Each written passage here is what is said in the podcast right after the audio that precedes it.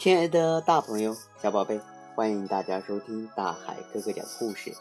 今天大海哥哥点播一首《狼来了》的故事，点播给韩青瓷小朋友。现在韩青瓷小朋友啊，就坐在爸爸的旁边。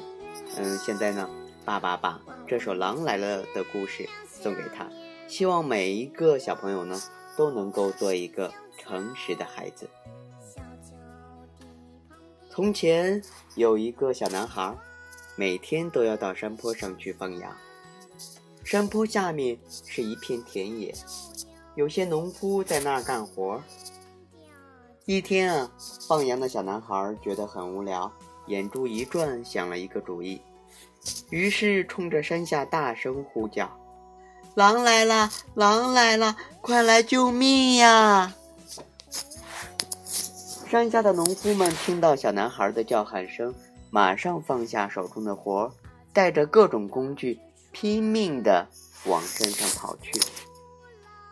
可是农夫们气喘吁吁地赶到山上，却发现山上根本就没有狼。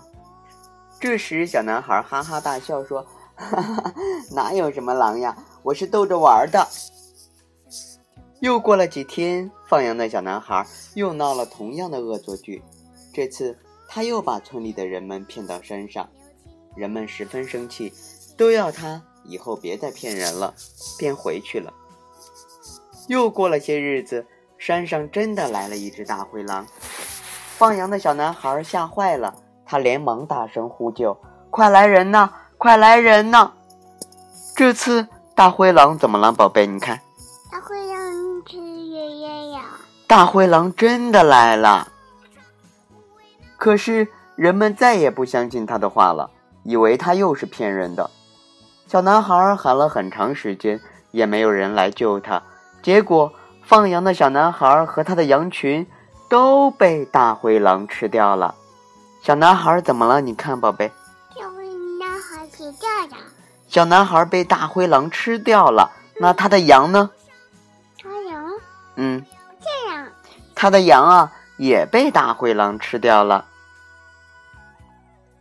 看明白了吗？嗯，看明白了。小男孩的羊去哪里了？是那边了。被大灰狼吃掉了。好了。这样对，好了，亲爱的大朋友、小宝贝，今天大海哥哥和韩青慈小朋友，嗯，给大家一起分享的《狼来了》的故事啊，到这里就要和大家。